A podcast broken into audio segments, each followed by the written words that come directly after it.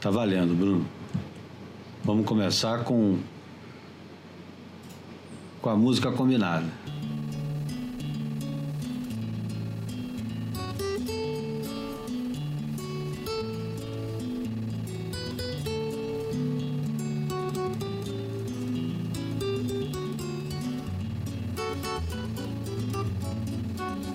Uma manhã de manhã, sentada te lembra ainda No barro caputo, nas traseiras do cinema colar.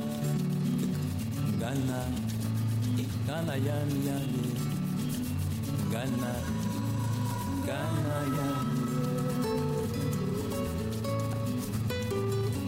O B tem teus panos, teus pensas e pesas Ai, os cabelos brancos destes caminhos por onde andas Gana, Gana yami yami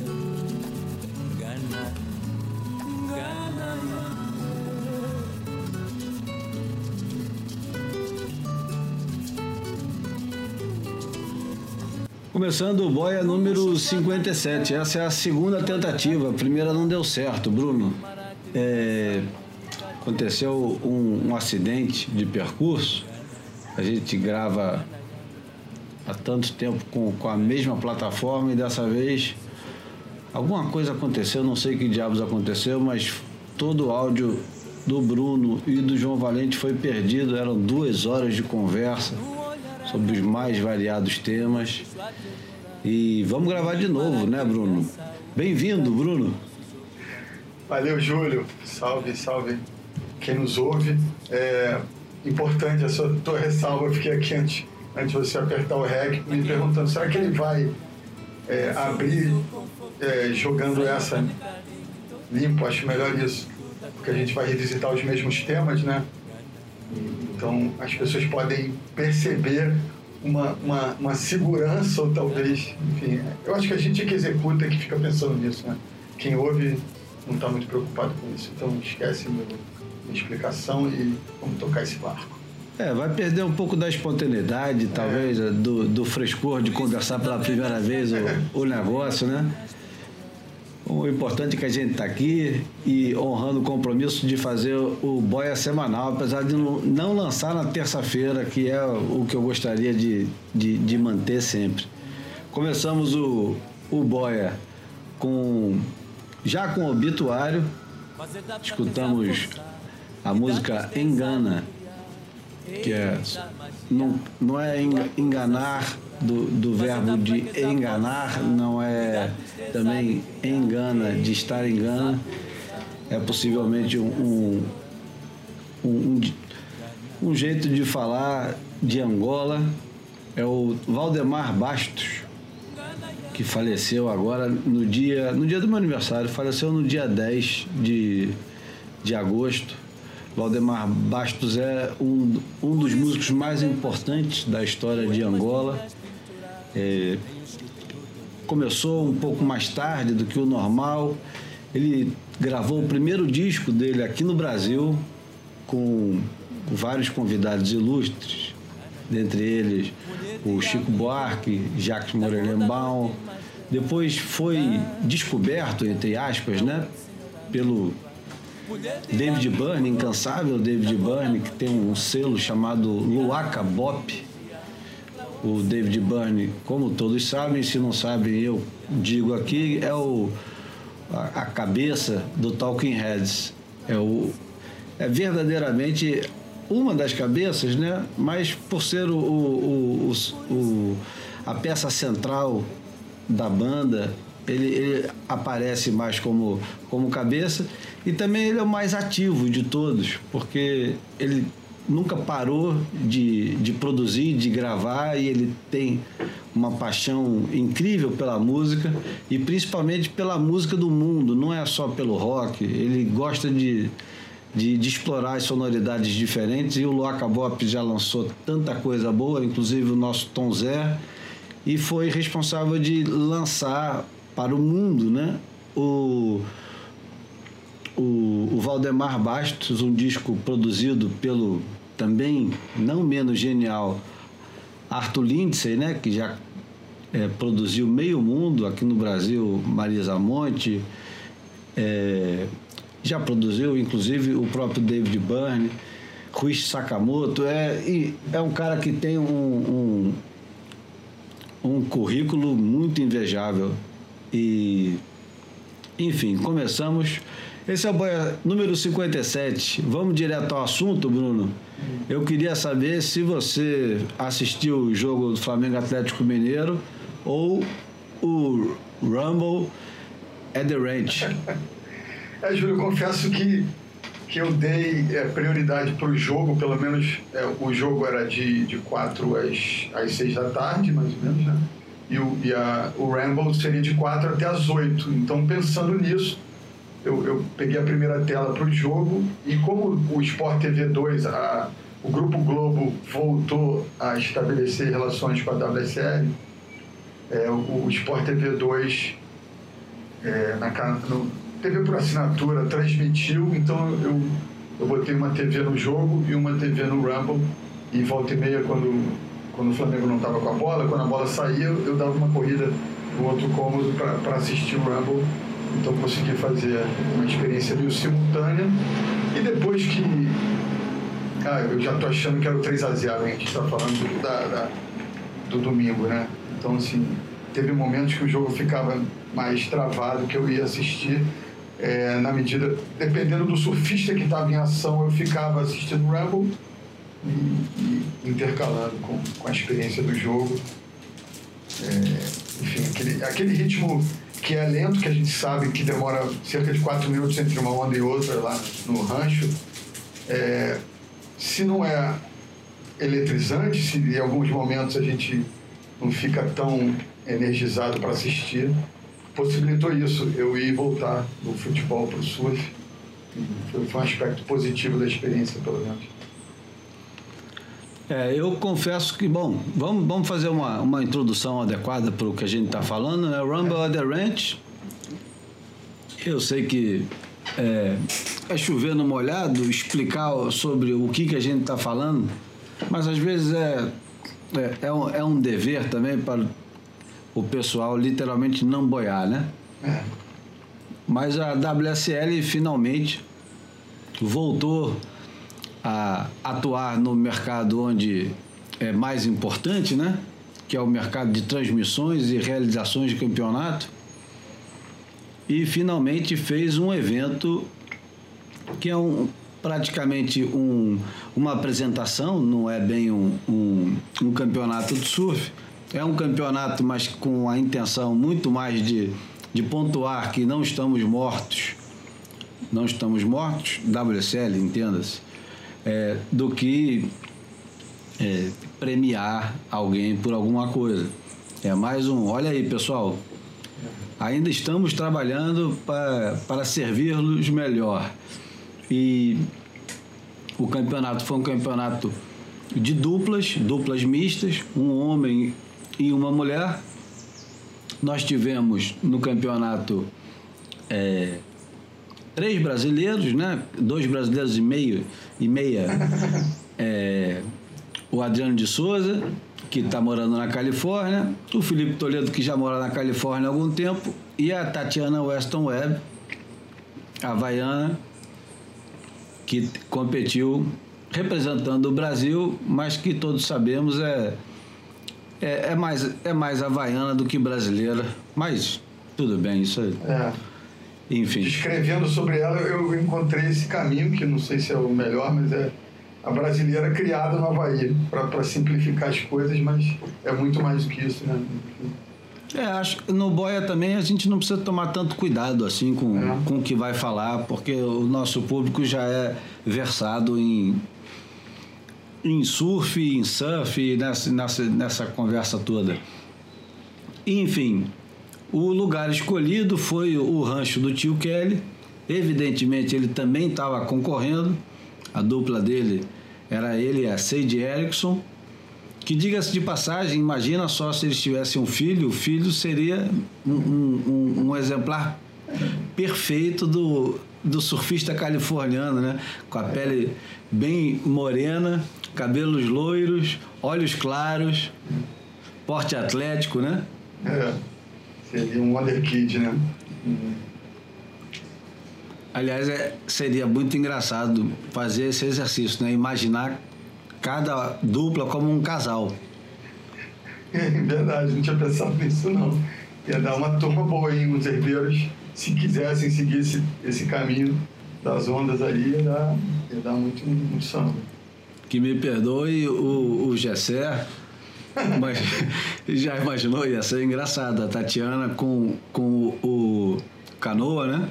É, Era, ia, exótica. numa mistura espetacular, né? Brasil, Japão, Califórnia, é, Havaí. Porra, e que menino inteligente, que aquele português dele com sotaque, porra, lusitano é impressionante. Não tem. Parece que é um cara língua mãe mesmo. É, ele passa a maior parte do tempo em Portugal, né? E quando começou a pandemia, ele estava em Portugal, inclusive foi atacado lá em Portugal porque não respeitou o isolamento, foi pegar onda em tudo quanto é lugar, estava tocando a vida como se nada tivesse acontecido, enquanto os portugueses estavam trancados dentro de casa. Ele despertou a fúria do pessoal lá e não digo que foi sem razão, não. Aham. Não era a hora de, de, de sair por Portugal aproveitando que estava todo mundo em casa para pegar onda sozinho. É, é. Oportunismo desnecessário. Enfim, impressões sobre o campeonato, Bruno. A primeira impressão, eu já vou sair logo falando. A primeira impressão para mim, que é, é a coisa que mais me, me surpreendeu no campeonato foi a ausência do John John no campeonato. É a maior estrela nos Estados Unidos, longe, né? Eu acho que ninguém nos Estados Unidos é, tirando o Slater, que já é um- um- uma estrela pré-estabelecida, que já tá está. É uma estátua, né? Já tem envergadura separada, né? Exato. Tirando o Slater, eu acho que o, o. Como é que diz mesmo no mercado financeiro? O maior ativo da WSL hoje seria para o mercado americano e para o mercado mundial o John John. E não ver o John John nesse campeonato, embora tenhamos é, quatro surfistas que voaram do Havaí para lá, das mais diferentes ilhas, né? Porque você tem a Carissa Moore de Maui, a Tatiana do Kauai, o Sete Muniz e a Cocorro do North Shore, da ilha de Oahu. Todo mundo voou para lá para participar do campeonato. O que será que se passou com o John John que ele não teve interesse de participar do campeonato? Lembrando que a volta do John John depois da contusão dele, que foi uma contusão longa e que demorou muito para se recuperar, a volta dele foi lá no rancho do tio Kelly, é, amplamente divulgado com os vídeos pelo Instagram, feito pelo próprio técnico dele, amigo Rossi Williams. Então, esse, isso não te incomodou? Isso te chamou a atenção? Você só se deu conta depois? Como é que é, Bruno? Não, eu acho que na- no momento que foi confirmado o nome dos 16 participantes, eu, eu já percebi a ausência dele. Vou te confessar que eu não estranhei tanto não. Acho que pelo retrospecto dele na, no rancho, é, talvez ele tenha é, aberto mão mesmo pelo, pelo fato de é, é, ser um bom campo de teste, ser um bom local para ele, pra ele voltar, ter um contato com a água, né? um ambiente controlado, sem exposição, sem assédio, sem grandes até dilemas técnicos, ou, ou possibilidade de acidentes e tal. É, ele nunca desempenhou muito bem ali, né? Talvez seja uma das maiores fraquezas dele se- sejam esse, esse tipo de onda, né? Esse tipo de, de dinâmica que eu acho que o, que o rancho proporciona, que é uma, uma onda muito longa, extenuante e, e, e previsível. Eu não sei, é, o, o desempenho dele ali realmente fica muito abaixo da, daquelas figuras da, da prateleira de cima do, da WSL, né? Que, que ele faz, que ele, enfim, o lugar onde ele está, né? Ele é um cara de uma estrela de primeira grandeza e, e ali na piscina eu acho que ele acaba perdendo para nitidamente para outros surfistas de, de, de menor envergadura, enfim, É, com menos recursos do que ele, né? Num, num ambiente é, salgado de, da, da, água do mar mesmo. Né? Então acho que eu só consigo encontrar essa justificativa. É claro que podem existir inúmeros, mas o, o silêncio de, de parte a parte acaba proporcionando é, essas narrativas, essas explicações sem, sem base, né? É, é pura especulação, na verdade. Né? Uma coisa que, que acho curioso é o nome do, do evento que eles arrumaram, Rumble at the Ranch, é, é inspirado no Rumble in the Jungle, que foi o, um dos maiores eventos esportivos da história de todos os tempos. É, bom, a luta, uhum. a luta entre é, o campeão mundial George Foreman e o desafiador da época, Muhammad Ali, aconteceu no dia 30 de outubro de 1974, na cidade de Kinshasa, no Zaire, que o, o antigo Congo belga e, e, é um evento inesquecível, um evento é, muito antecipado, tem o melhor documentário, na minha opinião, de todos os tempos, que foi feito. É, agora não lembro quem foi que fez, mas a história do documentário é tão boa quanto o documentário em si, que chama When We Were Kings, quando éramos reis. E os camaradas filmaram na época e só foram editar o filme é, 20 anos depois. E para quem não conhece esse evento, o Rumble in the Jungle não era só uma luta de boxe. O Rumble in the Jungle foi um festival de música negra da mais espetacular que você pode imaginar. A música foi tão incrível quanto, quanto o que aconteceu no evento esportivo. E eles passaram um tempo no Zaire, que era o coração da África Negra, na, podia se dizer assim, porque o, o Muhammad Ali tinha essa, essa identificação com, com o negro africano e ele achava que isso ia abalar o George Foreman, que aliás, é, eles mostram no filme, o George Foreman tinha um, um, um, pastor alemão, que lá é conhecido como pastor belga, que era um dos cães que perseguiam os negros. Então, ele já chegou no, no país mal visto. Além de ser adversário do ídolo do, do país inteiro, que acho que 90% torcia pelo Muhammad Ali, Ali Bumaye, que eles gritavam, Ali mata ele, o, o, o cara ainda chega com, com um pastor alemão que aumentou ainda o, o, a antipatia que o pessoal tinha.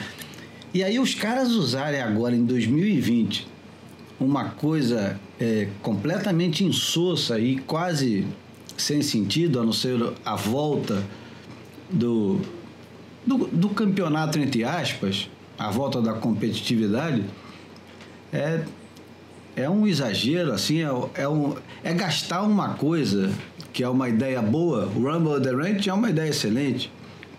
Aliás, toda, todo o conceito em volta do campeonato é. parecia muito apelativo, no bom sentido. Não apelativo de oportunista, mas um, o, as duplas mistas, é, o fato de você poder, que não aconteceu no campeonato, o fato de você poder trocar uma onda, por exemplo, se o, o, o a Caroline Marx quisesse trocar com. Foi o Mineiro, né? A dupla dele, dela. Se ela quisesse trocar uma onda com o Mineiro, se algum dos dois julgasse que era mais interessante para a dupla é, fazer uma nota maior e, e na hora, na direita ou na esquerda, fosse melhor ceder pro para o outro companheiro, isso não aconteceu, mas estava previsto na regra. Enfim, é, a ideia toda era boa, mas o nome e finalmente, e agora entramos, a execução, a execução foi uma coisa é, sem tempero nenhum, insossa. Te pareceu assim também, Bruno? É, eu esperava mais do, o, de uma série de, de questões, eu acho, né? Na verdade, fala-se muito que o complexo lá tem a possibilidade de gerar é, tipos diferentes de ondas, né? Na última edição do campeonato, a Vera, no ano passado, isso foi novamente exposto, enfim. Mas a gente acaba é, percebendo exatamente os mesmos modelos de tanto para a esquerda como para a direita da, dos encontros que a gente viu lá no passado, né? Então, assim, não houve uma mudança é, na formação, na, na, na, proposta de design, de desenho das ondas, que eu achava que seria uma, uma coisa interessante, né? E, e, a gente hoje em dia é bombardeado por uma série de outras tecnologias e de outros projetos de ondas artificiais e aquela aquela do Texas talvez seja aqui que tem ofertado mais novidades e né, é, a gente até falou na, nessa edição que a gente perdeu do, da, da, gravação do Boia que a onda do Jackson Dorian na, na Waco lá produziu, viralizou de tal maneira né, nesse nosso universo de interesse aí da turma que curte surf e, e afins, é, de uma maneira mais poderosa do que, do que qualquer onda do Felipe ou qualquer é, imagem registrada lá no rancho. Né? Então, isso eu acho que fala muito, talvez, dessa possibilidade perdida de, de incorporar um, é, ou um, um, momento de mais energia, né, de uma, uma rampa mais específica só para aéreo, ou, ou uma, um tipo de onda que, que não fosse aquela onda de um minuto, que é incrível, é super perfeita, dá uma, muita possibilidade para eu acho que todo mundo que tivesse oportunidade de surfar ali se divertiria muito.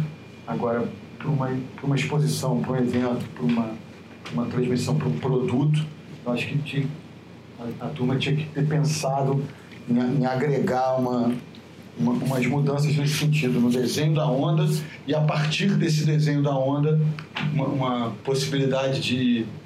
Ou, ou, de uma avaliação de uma nota, sabe? Eu fiquei pensando nos desafios de skate que, que às vezes os caras fazem, que não é nem campeonato de skate, não.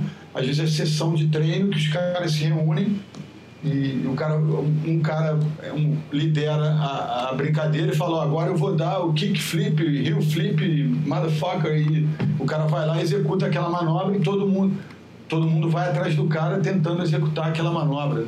Pensei que é, os caras podiam ter agregado algum tipo de desafio técnico ou, ou uma dinâmica que trouxesse é, é, algo de inesperado, do, uma, uma uma surpresinha, enfim, olha, vamos fazer agora, vamos, desafio de criatividade, ó, quem vai fazer a manobra mais inusitada?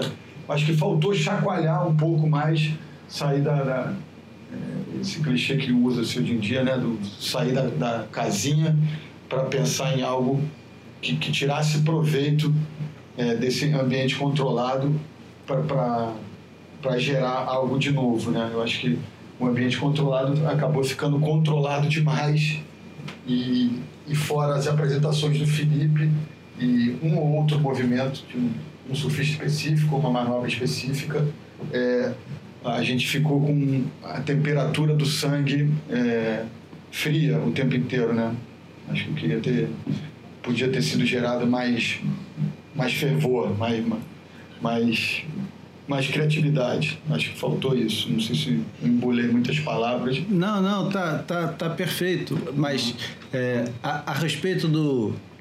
do, do da, da previsibilidade do, do negócio, é o seguinte: construindo assim um, uma linha do tempo, desde que o Mineiro foi campeão mundial e o Slater apresentou a onda artificial é, no dia seguinte, que ele se tornou campeão mundial e campeão do Pipe Master, não sei, até hoje todo mundo pergunta se foi com a intenção de, de ofuscar a notícia ou não, mas foi um. É, eu acho que é um dos grandes momentos do surf mundial, é exatamente aquele. Infelizmente foi no dia seguinte. É, ofuscou, do, né? É. Infelizmente foi no dia seguinte do título do, do Mineiro, que foi um título muito emocionado, é, emocionado e emocionante. Lembro bem e gosto sempre de repetir que eu perguntei para o Fabinho, Fabinho, é, esse foi incrível, né? Qual foi a diferença entre esse e o do Medina? Ele falou, rapaz, não sei, mas nesse saiu lágrima. Então, eu, eu acho também, é, no, no do Medina, talvez tudo estava tava previsto, apesar de, de, da luta até o final e tal, mas estava tudo encaminhado.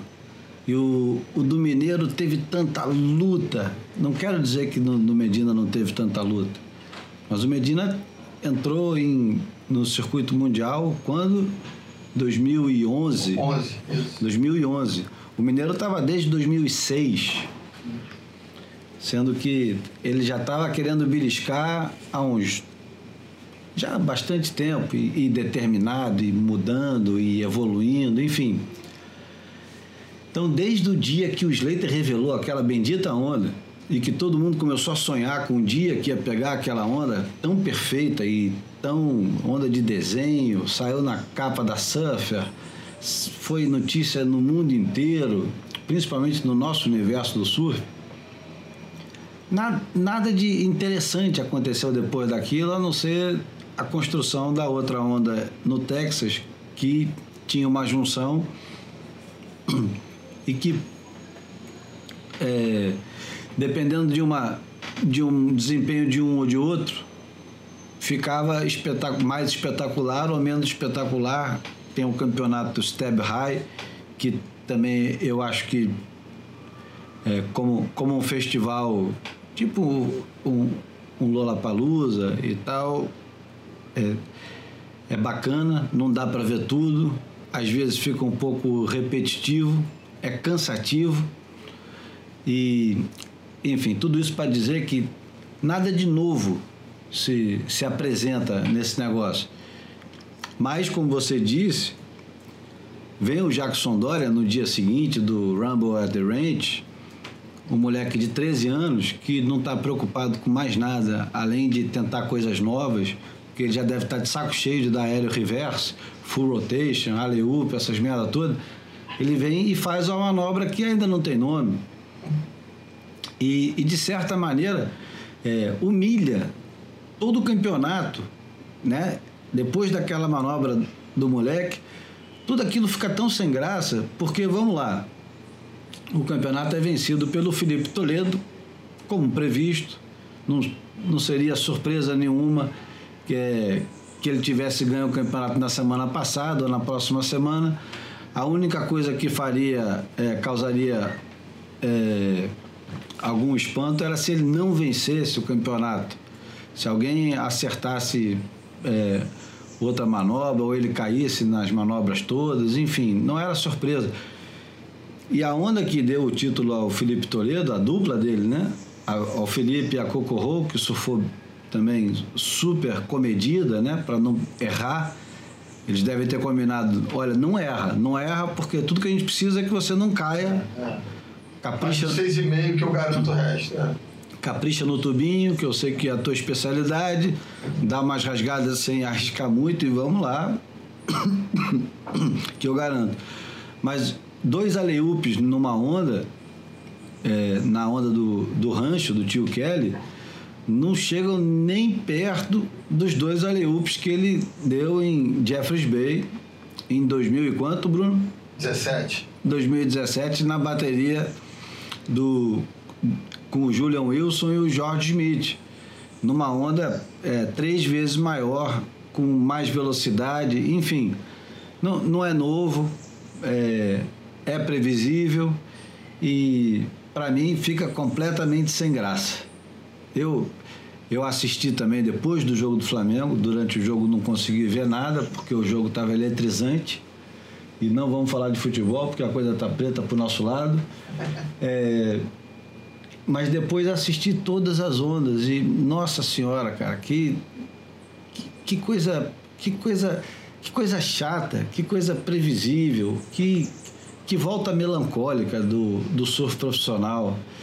Enfim, é, para mim foi isso. E o, o, o fato de o fato da gente acompanhar o, o Ítalo Ferreira fazendo o que faz no dia a dia, diante de um evento daqueles, parece que eles estão muito atrás do Ítalo.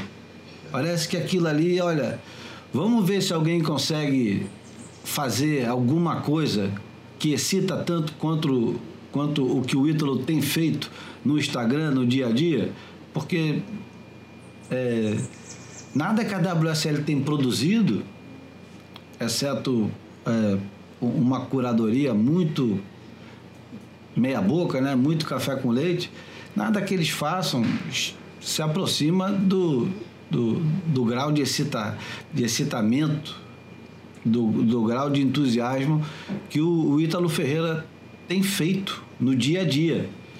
E aí você fica se perguntando, caramba, se o Ítalo e o Medina tivessem ali, não ia ter nem graça para os outros, será? Você se fez essa pergunta também, Bruno? É, eu me, eu, eu me fiz essa pergunta e eu, eu me faço essa pergunta há um tempo que é, caras como o Gabriel, o Felipe, o Ítalo, e em algumas ondas específicas, John John, Julian Wilson, e um, alguns poucos, essa turma às vezes produz um, um a, a, galera do skate chama de videoparte, né? Os caras produzem essas, essas pílulas que a gente vê nas redes sociais, que antigamente eram embaladas em projetos maiores, como filmes e tal. O cara, em meia hora de caída, essa turma aí faz coisas do arco da velha e, e, e, e produz inovação, é, dinamismo e, e reverência, né? Criatividade, que, que é realmente difícil competir, cara. E, e, isso posto no oceano, onde as coisas mudam o tempo inteiro, é, e, eles se adaptam muito bem a essas mudanças, é impressionante, é, é covardia. O, o que a gente falou recentemente aqui no Boia, eu tive a oportunidade de falar com o Ítalo naquelas séries lives que eu faço, né? É isso, cara. Você extraoficialmente é o campeão mundial da temporada 2020. Porque o, o que você está produzindo e como as pessoas respondem a isso, né? O, o mundo inteiro está. É, ele está com o mundo de, debaixo dos seus pés, né? Está todo mundo reverenciando o que ele tem feito e, e ele faz isso com uma, uma certa facilidade, né? Ele vai para aquela esquerda de duas, três manobras perto lá de BF, quando ele quer dar um, uns pulos para de frontside e, distribui bofetada na, nas direitas de BF com, com, uma facilidade, troca de prancha com jet ski, sem jet ski. É, ninguém, ninguém no mundo atualmente está tá fazendo o que o Ítalo... Agora, sobre a sua pergunta, que eu desviei um pouco, é o seguinte...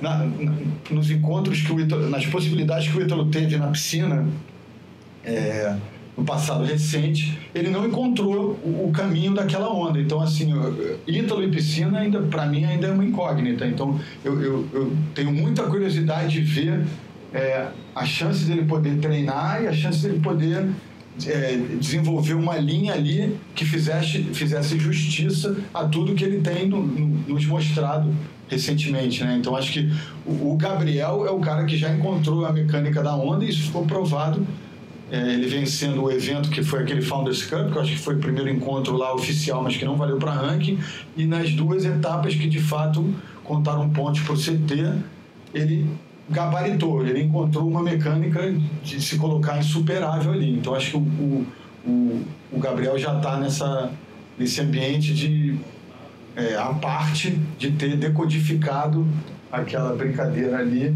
e ter se colocado à frente de todo mundo. E o, e o Felipe era a segunda força nesse ambiente, né? E acho que ele se provou, é, de fato, essa segunda força ganhando o, o, o Rumble. Agora, eu tenho uma curiosidade para entender e para observar, gostaria muito de ver o, o Ítalo com toda essa energia, com toda essa explosão de, de, de, de técnica, de força, como ele desempenharia lá agora não estou colocando ele em pé de igualdade com o John John, mas é outro grande surfista que ainda não, tinha decodificado a mecânica da piscina. Então, eu acho que seria o mundo inteiro curtiria muito assistir o Ítalo se desafiando é, nessas condições. E, é, porque a gente. Ah. Tem, tem um detalhe, né? Porque ah. o vídeo é editado, né? Então a gente não vê às vezes que o cara cai, né? Ah, é, nas produções dele, né? Yeah. Volta e ele até bota algumas algumas vacas também, porque, porque elas são, é, são bonitas, são, enfim, colocam Espetaculares. Um é, é. O cara dá uma aéreo de mesmo, o cara pula oito pés para cima da onda. Mas se o cara volta ou não volta, às vezes é, é quase irrelevante, né? É, e, e, às vezes ele não volta por um detalhe, e aí ele quebra uma quilha, ou enfim, troca de prancha. Né? O bicho surfa com um, um cara que começou com uma, uma tampa de, de, de isopor, né? É, diz muito sobre ele, a capacidade de adaptação dele aos ambientes e aos materiais é impressionante. Aí vale, vale lembrar, né? Sempre o pessoal menciona isso do, do Ítalo.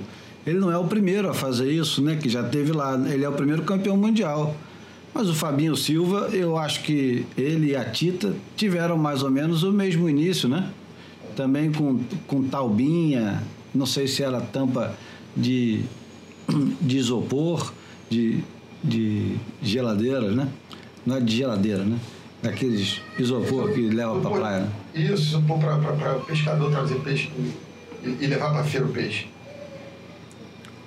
Bom, eu acho que não precisa falar mais do, do rancho do tio Kelly, né? Estamos bem já de rancho. Estamos bem de rancho. Só queria fazer um, uma parte jornalística, que é o seguinte, é, depois de tanta pedra, né? Uma, uma, um beijinho suave, que é o seguinte, é, tinha uma premiação simbólica de 10 mil dólares, né? Que, que Coco e, e, e Ítalo levariam, mas foi ofertado a eles um gesto que eu achei é, bonito, que era a, a, eles poderem doar para alguma organização é, do, do, do, terceiro setor. É, e tinha lá um grupo de organizações e eles escolheriam é, a quem eles doariam esse prêmio simbólico. E aí eles escolheram lá a Surfrider Foundation é, dos Estados Unidos para receber esse, esse apoio financeiro. É, muito bacana isso. É. Bom, ao mesmo tempo que o, que o que a WSL apresentou o, o seu plano de retorno e já produziu e realizou o, o Rainbow Other Ranch, os australianos da Coastal Watch e MySurf TV criaram um, um formato de campeonato que parece muito interessante. O campeonato se chama Rivals, Rivais, e recupera alguns surfistas que já estavam esquecidos. Dá para dizer que o Danny Mills já estava esquecido? Cara, mas eu, talvez um, um já, quase já, pelo menos para esse lado aqui do globo, quase jamais lembrados que tipo o Sean Cansdale, né? É. É. Jay Thompson, pô, se perguntar um garotão brasileiro com menos de 30 anos de idade, que pode se achar até um entendedor fissurado e tal, provavelmente tem chance de ele não conhecer o Jay Thompson e o Sean Cansdale. Mas os camaradas, eles bolaram um, uma espécie de campeonato que vamos tentar resumir da forma mais simples possível. São 11 dos surfistas australianos mais é, representativos dos últimos anos.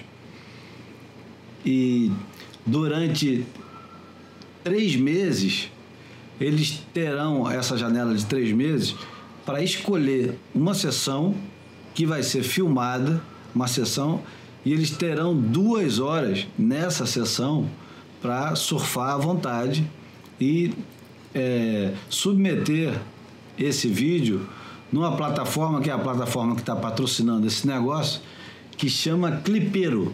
Clipeiro, Clipeiro é clipe é, com dois P's de pato e. Vou, vou soletrar. C de casa, L de Luiz, I de imbecil, P de pato, P de pato, E de estudo, R de rota e O de ótimo.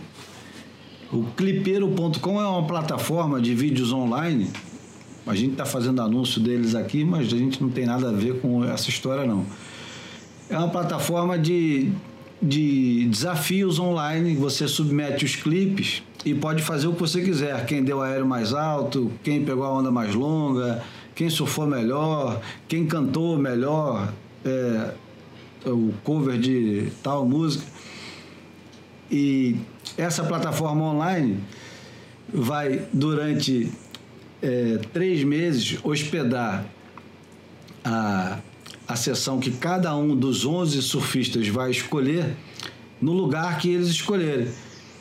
Eu já vou falar o nome de, dos 11 surfistas, Mas o bacana desse negócio é que eles arrumaram uma solução muito engenhosa, já que não podemos viajar, você pode escolher em três meses, que é um, um bom período, principalmente três meses durante o inverno, primavera, inverno, outono, é, um, é um melhor época impossível.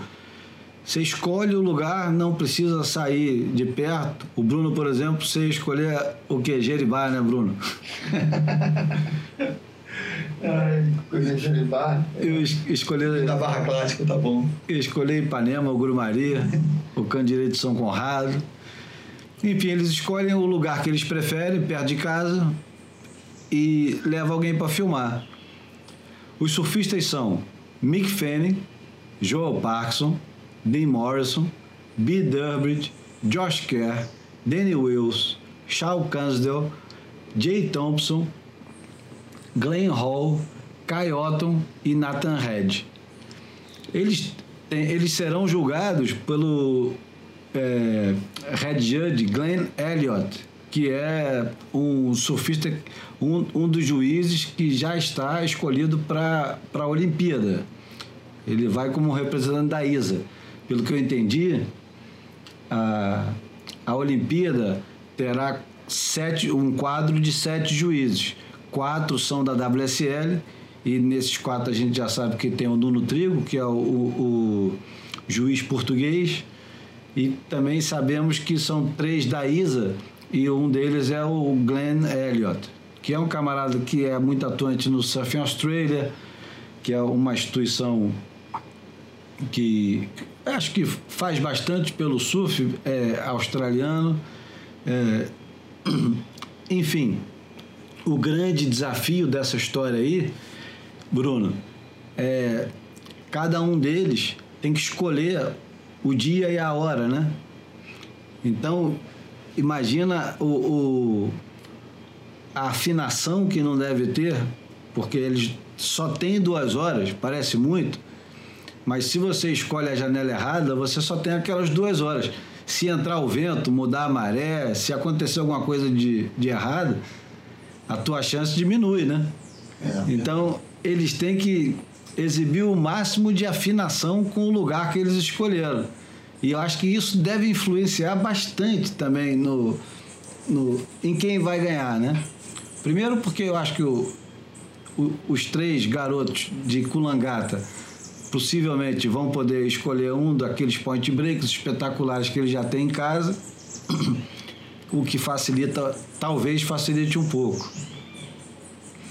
Ah, o Josh Kerr também voltou a morar lá, né? Ele morava na é, Califórnia é. e foi morar lá muito em função da filha dele, que é uma surfista que eu acho que é das mais promissoras meninas no surf atualmente, a Sierra Kerr.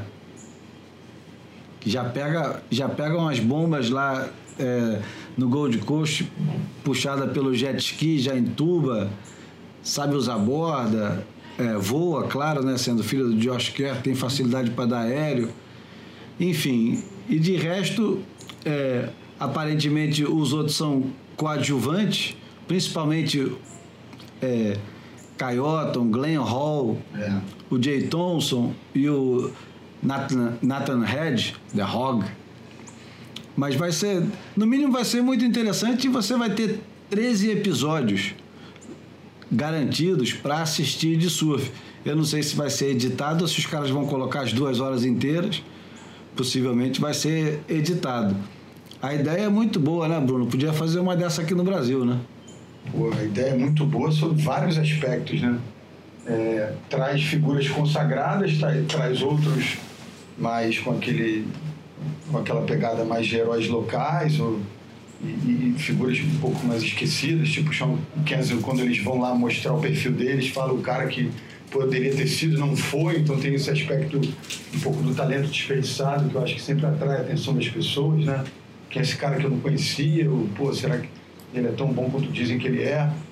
E tem tantos outros, como, por exemplo, mostrar um pouco né, a região onde os caras moram, as ondas que eles vão escolher como plataforma, né? eu, eu conheço relativamente bem ali é, Colombata e adjacências, mas, por exemplo, não, tentei ir, mas nunca fui a, a North Stradbroke Island, que é o pico do Bidurwood, que falam que, que, tem ondas incríveis, que é uma ilha ali próximo, enfim, que, que não é tão frequentada como, como Snapper Rocks e, e, e Diba, esses lugares mais famosos e craudiados. E aonde vai ter a etapa agora do, do regional da WSL, né, da Austrália. E, exatamente, o tal do, do, Grand Slam, né, que vão fazer estilo Rambo, né, vão usufruir da turma que está tá presa sem poder viajar do lado de lá, né. É isso mesmo, bem lembrado. É engraçado você estar tá falando do Charles Cansdale e o, o Charles Cansdale ele perdeu o patrocínio que ele tinha desde garoto da Billabong é. Enquanto estava no circuito. E o Andy Irons falou para ele: Eu banco o, o circuito para você. É. Para você ver como o pessoal admirava e gostava dele, né? É, tem ele... aquela cena clássica constrangedora que foi o, o Ock foi o cara que fez a. deu os prêmios no Mundial Pro Júnior de, de 2003 quando o Adriano de Souza ganhou e o Adriano fez a final com o Sean.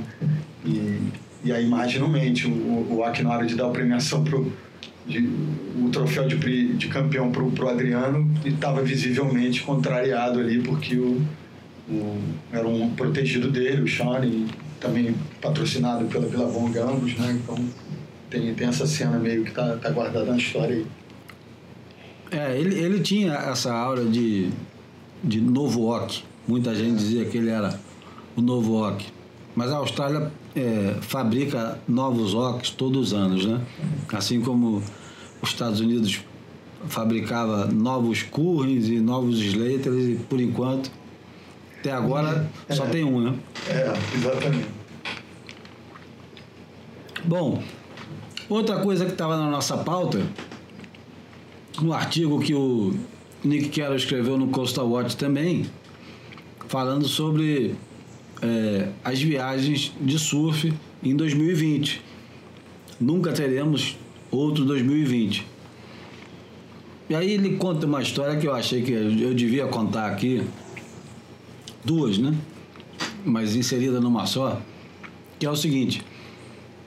Ele fala que um, um, um amigo que trabalha numa das zonas mais elitizadas das viagens de surf, ou seja, uma daquelas ilhas que tem ou em Maldivas ou na Indonésia.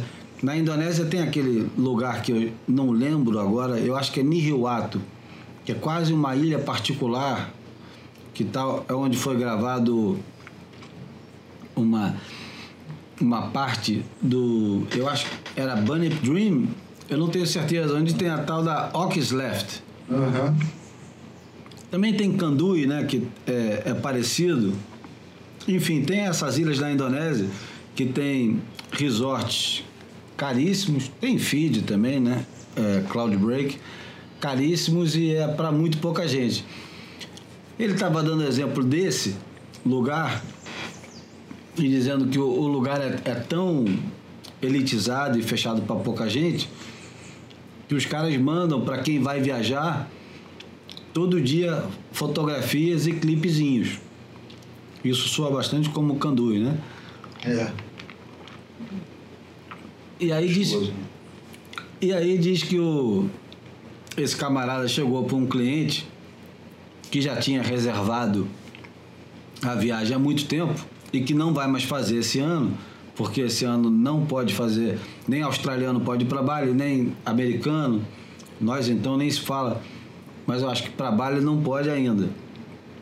Pode para as Maldivas, como você lembrou bem. Mas ele chega pro cara e fala: Você entende que talvez você nunca faça essa viagem, né? E o cliente falou para ele: Eu sei, mas eu preciso da esperança.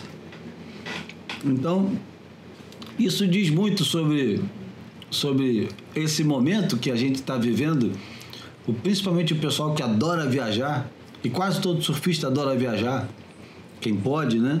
Mas mesmo que não dê para viajar para fora, às vezes viajar o paulista viajar para Marizias, o gaúcho para Torres, o paranaense para Ilha do Mel, o Potiguar para Pipa, o, o Pernambucano é, para Serrambi, enfim, viajar é uma das uma das essências do negócio, né? Uma das coisas que mantém acesa a chama. E ele dizendo que boa parte da, da viagem em volta do surf está completamente interrompida. E tem gente que liga para os operadores, para as agências de viagem, pedindo, pelo amor de Deus, me manda para algum lugar, qualquer lugar. O Bruno lembrou que você falou que quem está na, nas Maldivas agora, Bruno? O Michael Rodrigues, é, Daniel de Saca uma turminha. Tinha, um, acho que o Caio Vaz foi com, com a namorada, tem, um, tem uma, uma turma meio, meio surfista, meio é, influenciadores digitais lá também. Então, nesse momento, ninguém pode viajar. Pelo menos nós surfistas, tá todo mundo esperando o momento de liberar o. Desculpa. Não, eu acho que a gente. Eu acho que a gente está esperando o momento onde você não precisa mais ficar de quarentena, que você não precisa mais viajar de máscara e principalmente da abertura das fronteiras, né? Deixa eu passar o avião aqui. O Júlio está aí perto do, da cabeceira da pista. Porra, quem dera, né? Falando de viagem, passa o avião, podia estar no aeroporto. Esperando a chamada, né? Uma coisa que era tão chata. É, a gente tá, tá sonhando em, voltar a, a ouvir, a sentir isso. né? Bom, o outro assunto que nós temos, que não é um assunto é, agradável, aliás, é, é- é um assunto que não é só triste, né? É um assunto que mexe um pouco com. com. é, não sei. Eu, eu não gosto da. Deixa eu ver como, como fala isso, né? Mas o surfista se considera tão iluminado, né? Se considera uma pessoa tão especial, né? E agora a gente se dá conta, é, como se deu, que o, o Pat Curran, que não por acaso é pai do Tom Curran, tricampeão mundial de surf, e também do Joe Curran, que era um surfista razoavelmente talentoso, ali do finalzinho dos anos 90, tornado fotógrafo depois. O Pat Curran foi é, revelado agora que está morando num estacionamento. É uma história, é uma história triste, né? Não tem como evitar a palavra triste, mas é uma história triste porque um shaper de Nova York, né, Bruno? Um shaper de Nova York estava pegando onda em Swamis. Em San Diego, né? É um, um lugar onde, onde é uma onda de coroa, uma onda onde os coroas se encontram. E esse cara, ele foi abordado por uma senhora, quando estava saindo da água, perguntou: Você que fez essa prancha? Aí foi, foi eu que fiz. Ah, reconheci pelo jeito que você segura a prancha, puxou papo e tal. Você devia levar a prancha pro meu marido, o Pat Curran, para ele dar uma olhada. E aí foi, e a história é, vai se revelando. O Curran mora com a esposa e uma filha que requer necessidades especiais, mora numa van. Eu não sei se ele mora especificamente naquele estacionamento ou, como quase todo mundo que mora em van, não tem lugar fixo, né, Bruno? E ele, e ele passa por dificuldades agora. E é engraçado, quer dizer, não tem nada de engraçado, é mais triste ainda, que esse camarada, é, ele representa na história do surf tanta coisa para estar esquecido e, e morando num, num carro em estacionamentos pelos Estados Unidos, exatamente. Se fosse na Costa Rica, se fosse no México, se fosse em, em Gana. Mas, porra, nos Estados Unidos, é, porra, esse mesmo cara que tem as pranchas em leilões milionários, onde o pessoal paga 10 mil dólares numa prancha que esse cara fez em 1950, 1960, esse cara está precisando de dinheiro agora. Esse mesmo cara que ajudou a criar a, a mística do, do surfista de onda grande, do surfista é, relaxado, do surfista sem. É. sem é, surfista de alma aí, ô. Sem eira nem beira, né? O camarada que nunca parou quieto em lugar nenhum. É o camarada que é, fez parte da primeira geração e, e não apenas a primeira geração, mas ele estava na primeira sessão de ondas grandes em Waimea. Ele é considerado pelos seus pares como o rei de Waimea. Não é o Greg Noll, não é o, o, o José Angel, não é o Peter Cole, não é o Ricky Krieg, não é nem o Ed Cal. O rei de Waimea, considerado pelos seus pares, ou seja, pelo pessoal de 80 anos, é o Pat Curry.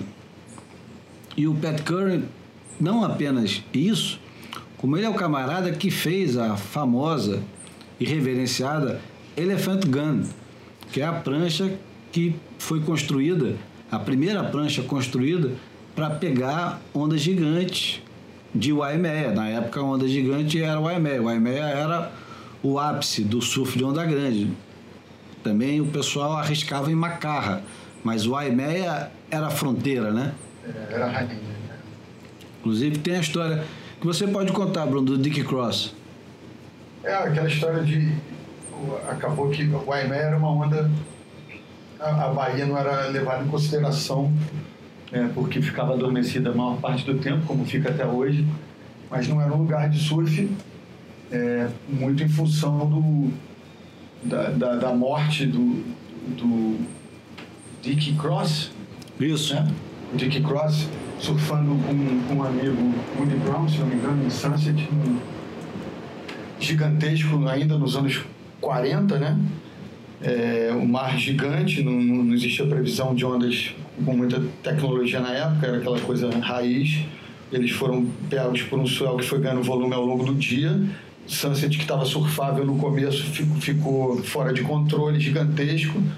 E tentando uma maneira de sair da água é, com o um mínimo de segurança, eles saíram remando em direção à Bahia, que eles estavam acostumados a ver a Bahia adormecida grande parte do tempo, e imaginaram ser um local tranquilo para para conseguir sair daquela situação. Os dois quilômetros né, de remada. É, para imaginar que entre uma e outra ainda estão pelo caminho Rock Point, Pipeline e, e, e muitas outras, é uma remada bem longa.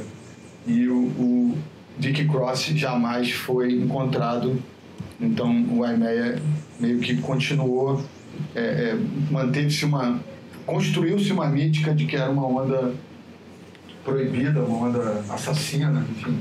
E, e, esse mito foi desfeito com essa geração do Pat Curry e Greg Noll naquela sessão tão celebrada é, quase 20 anos depois, né? Enfim.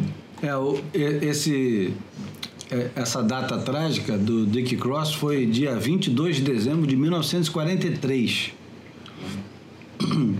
Enfim, o, o Pat Curry ele tem um valor enorme, para além do legado que ele deixou dos filhos, e netos. Ele tem o legado é, gigantesco, não apenas das coisas que, que estão registradas, como as coisas que não estão registradas, como por exemplo essa história que o Art Brewer colocou no Surface Journal, uma fotografia do Pat Curry numa onda em Pavones, quando ele morava em Pavones, o, o, o Pat Curry foi morar é, na Costa Rica nos anos 80. Ficou lá quase uma década e depois encheu o saco quando começou a vir muitos surfistas e foi para o México e ficou lá outra década.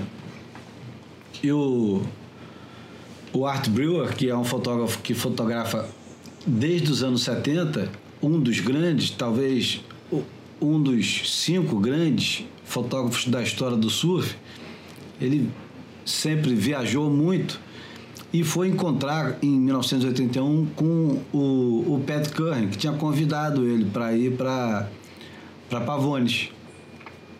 Chegando lá, ele foi. É, o Pat Curran buscou ele numa canoa, uma canoa daquelas feitas com um pedaço só de, de, de uma. com o tronco de uma árvore. E quando eles estavam no caminho para Pavones,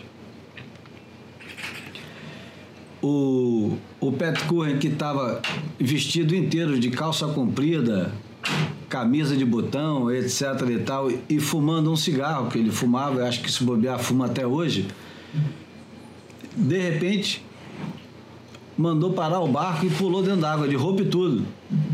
E ninguém entendeu nada que aconteceu, que o cara, em plena travessia, de roupa e tudo, se jogou dentro d'água. E diz que alguns é, minutos depois, ele apareceu ao lado do barco com uma tartaruga de quase 100 quilos, com um cigarro na boca ainda, todo ensopado e completamente vestido. E falou assim: Ah, essa aqui nem é das grandes. E aparentemente eles, é, eu sei que parece uma crueldade, mas naquela época não era. Eles comeram a tartaruga durante a semana inteira. Putz, é, era, não era crueldade não. Meu pai pescava tartaruga nos anos 70 e 80, fazia sopa de tartaruga. Pois é, esse camarada, o Pat Curran, ele hoje está precisando de doações. O, o camarada que achou, o, encontrou o Pat Curran vivendo nessa, nessa condição triste, fez um GoFundMe. Qual é o endereço, Bruno? Você que estava na página do, do GoFundMe dele. Deixa eu ver se estava aqui ainda. É, mas se botar GoFundMe Pat Curren, a galera acha com, com facilidade.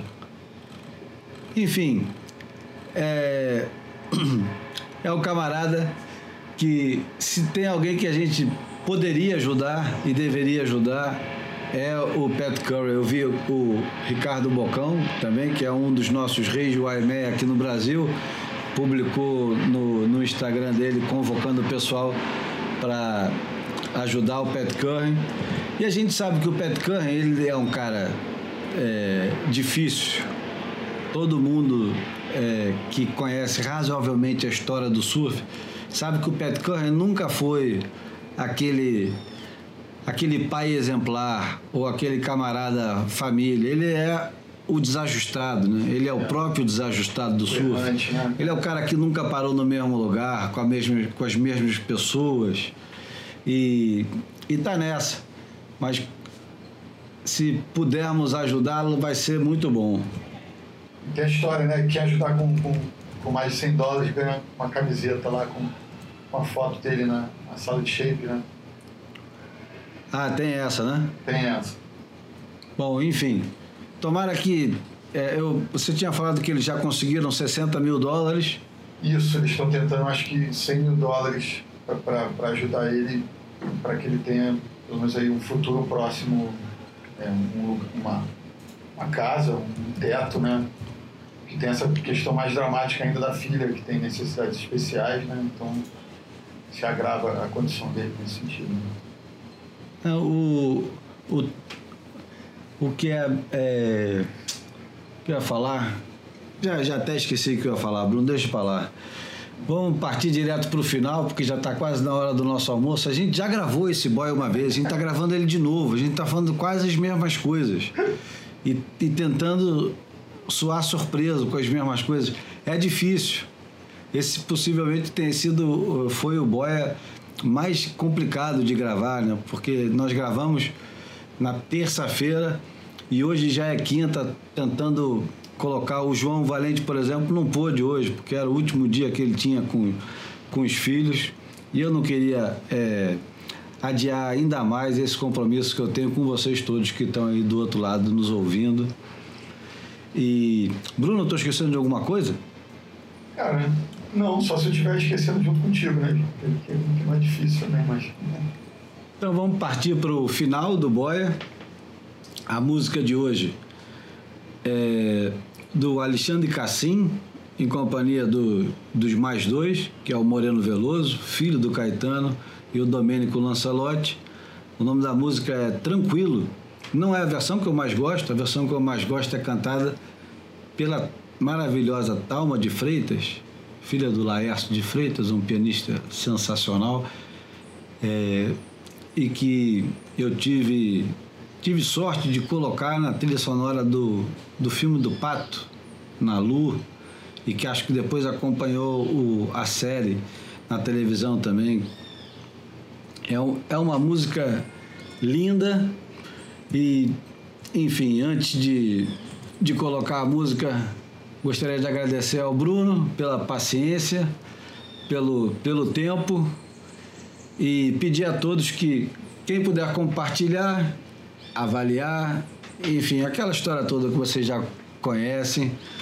É, esse é o Boia número 57. Vou deixar o Bruno se despedir depois, tranquilo, com o Cassim mais dois. Ah, olha só o que eu me lembrei. Galera, é, boa semana para todo mundo aí, Júlio. Sempre vale a pena. É, acaba, mesmo falando das mesmas coisas, a gente acaba abordando de uma maneira diferente. E eu queria lembrar que, que a vida se renova, né? A gente começou com um obituário do, do músico angolano aí. E eu estava pensando aqui no dia, como a vida é incrível no mesmo dia 10 que, que ele se foi, nasceu na Austrália o, o esperado herdeiro do tricampeão do mundo, Mick Fanning, o Zander, Zander Dean Fanning. Então, é isso, a vida segue, apesar dos pesares. Bem lembrado e olha, vamos fazer a, a média de sempre. Parabéns ao Bruno e ao Marcos Bocaiúva, que completaram 50 anos, meio século, não é brincadeira é, ao Neco Padarats, que fez quanto? 43? 44. 44. É, é dia 11 agora. E ao Júlio, que fez agora...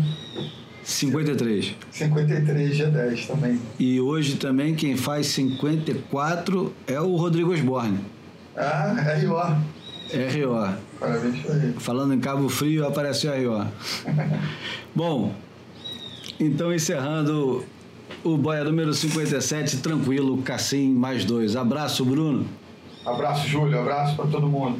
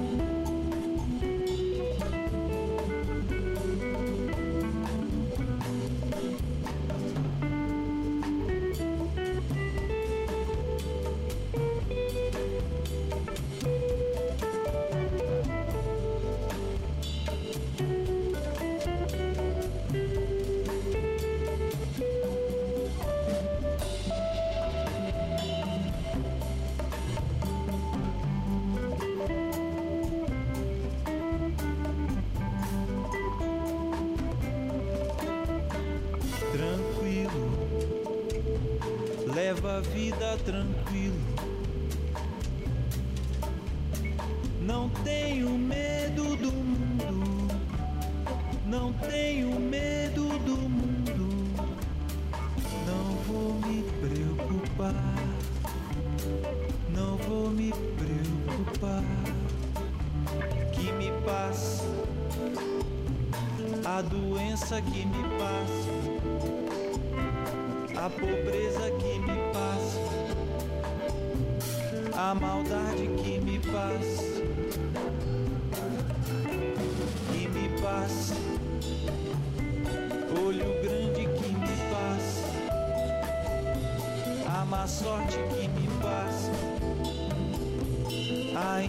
A inveja